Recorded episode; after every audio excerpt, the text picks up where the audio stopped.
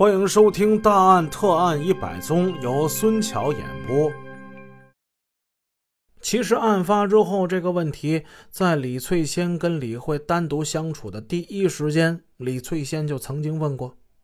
这不仅仅是个是非观的问题，更是人性中的本能。那天晚上，姐夫牛海燕从车里把哭成一团的李慧抱上楼，到大姐家。一进门，李翠仙就问他：“问他是不是刚才跟马狗狗生气，打架失手了，才把马狗狗给杀的？”李慧一直哭，李慧就说没有，一直反复说没有。那晚，他哭着不停的重复的一句话就是：“姐姐，我可怎么办呢？我可怎么办呢？”事后，李翠仙录口供时，曾经向警方说。我对于他这句话的理解是，他以后就成了寡妇了。虽然都是单过，但这跟离婚那可不一样。正因为如此，李翠仙告诉姐妹们，这个问题她已经问过李慧了，但大家依然坚持要李翠仙再去拷问拷问李慧。这时，还有人说起董云曾经提过一个问题，家里人当时解释不了，又不好去问李慧。大家就央求李翠仙，还是一块儿都问问啊，问清楚。于是呢，李翠仙来到三幺零房间，她严肃地问妹妹李慧：“你跟姐老实说啊，你可得说实话，那马朝辉是不是你杀的？”李慧摇头：“不是，是李文浩干的，是不是？不是，跟你身边的人有关系吗？”没有，那为什么现场对你不利呀？现在的风衣上有血点儿。我家里有我的衣服，那不正常吗？我的，我的风衣被人穿着拖过尸体呗。还有啊，你跟姐说实话，董云问你，你既然是拿钥匙开的门，后来他怎么发现你家的那个门钥匙会在汽车里呀？这个问题很关键。问的也很明白，董云怀疑李慧，他怀疑李慧在案发当晚回家时根本就没用钥匙，而是马朝辉在家，当时马朝辉还活着，是马朝辉给他开的门。哎，姐，你怎么能不相信我呢？我是拿钥匙开的门，回家我看见马狗狗出事了，我打完电话我挺害怕的，我就拿着钥匙我出了大门了，在车上给李文浩打的电话。看见董云的车开过来，我就下车在大门口等他，所以钥匙就就放车上了。这次李翠仙问话的水平有了明显的提高，但不仅仅是让妹妹单纯表个态，而且加上了自己的追问和印证，这就有点像警方讯问的意思了。而面对尖锐的质疑，李慧的回答呢更是有理有据，这让李翠仙心里呢。暂时有了底，他霸气地对李慧说：“那呀，那我就让公安局的人放手去查去了。”同时，他也相信妹妹没有那么强大的心理承受能力。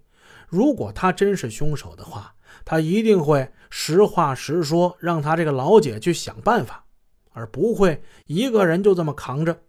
凭李翠仙的经验，他不相信妹妹有这么大的勇气去担当这一切。打这之后，李翠仙一家人密切关注案情的侦破进展，希望早日抓获真凶，让妹妹洗脱干系。李翠仙告诉记者，在他家确信妹妹并非是凶手之后，大家盼望抓获真凶的心情比热锅上的蚂蚁还要急，因为当时义城县满城风雨，说什么的都有，其中最核心的说法呢？就是李纯泰的小女儿因为情变，伙同情夫举刀杀害亲夫。这个话呢就难听了，是吧？这跟西门庆潘金莲儿是吧，有什么区别呢？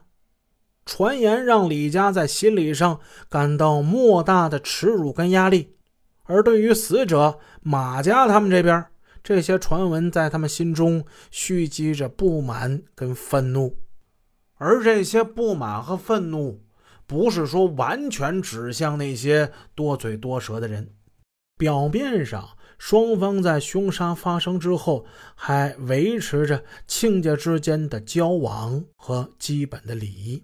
在案发的次日，婆婆李毅还曾经到北关宾馆李慧的住处来安慰儿媳。过了几天，李慧也回到紫藤巷案发地的后院，跟公公婆婆一道居住，并处理马昭辉的后事。出殡当天，两家人怀着巨大的悲痛，目送了装有马昭辉遗体的棺木从紫藤巷抬出。棺木运上了汽车，被安葬在老家北野村的墓地里。作为失去丈夫的媳妇。李慧哭成了一个泪人若不是众人及时搀扶，两次哭的差点瘫倒于地。马朝辉的尸体在案发地停放了五天，于农历九月十二日下葬。那天正是和李慧结婚九周年的纪念日。马朝辉的葬礼成了县里各路看客围观的戏台。人们散去之后。还会给这出悲剧发挥出各种离奇的剧情和台词。这一刻是这个大家族共同的耻辱，无论是马家还是李家，哭起来都凄凄惨惨、悲悲切切。马昭辉是李毅的儿子，也是李纯泰的女婿。大家哭的不仅仅是马昭辉个人的悲剧，更是在哭这个大家族共同的灾难。但是，等丧事办完了之后，身处漩涡之中的马李两家，这两个家族在心理上就发生了一些微妙的错位。